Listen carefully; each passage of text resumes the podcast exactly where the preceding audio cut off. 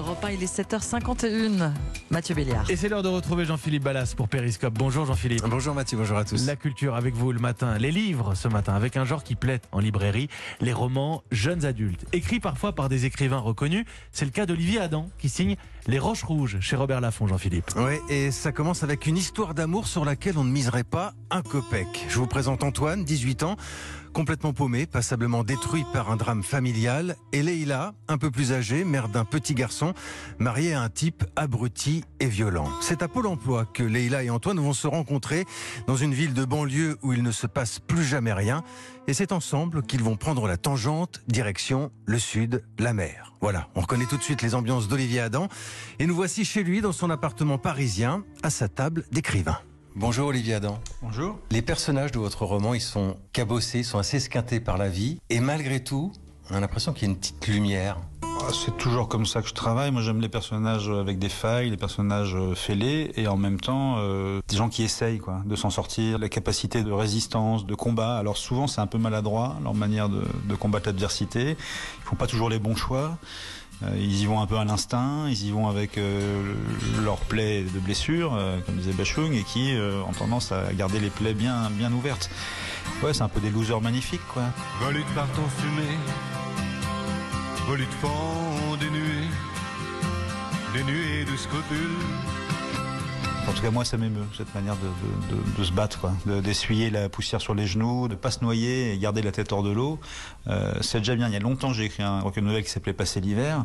C'est souvent l'horizon de mes personnages. On va déjà passer l'hiver. Mais moi, je trouve ça déjà pas si mal, hein, franchement. Surtout vu d'où ils partent, parce que moi, je leur mets pas mal d'embûches. Ils ont une liaison, euh, le mari leur tombe dessus, euh, il met des pains à Antoine, il menace de faire la même chose à Leïla. Ils prennent le gamin, ils se tirent. Ils se tirent, ils fuient. Euh, Antoine a une idée. Il y a cette maison. Il sait où sont les clés. Ils vont se planquer là. Et puis on verra bien après.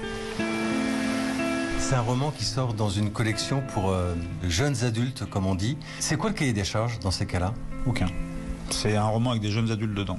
Si vous voulez, il n'y a pas de cible. C'est là, moi, je ne m'adresse pas à des jeunes adultes. Je m'adresse à mes lecteurs habituels et à des lecteurs un peu plus jeunes euh, par effet de miroir euh, et par effet de, on va dire presque de marketing de la collection qui, par sa couverture, sa présentation, euh, touche des lecteurs qui sont pas exactement les mêmes que ceux que je touche dans la couverture blanche de Flammarion, qui est comme toutes les couvertures blanches, qu'elles soient de Gallimard, de POL, un peu intimidante et avec une image un peu euh, élitiste.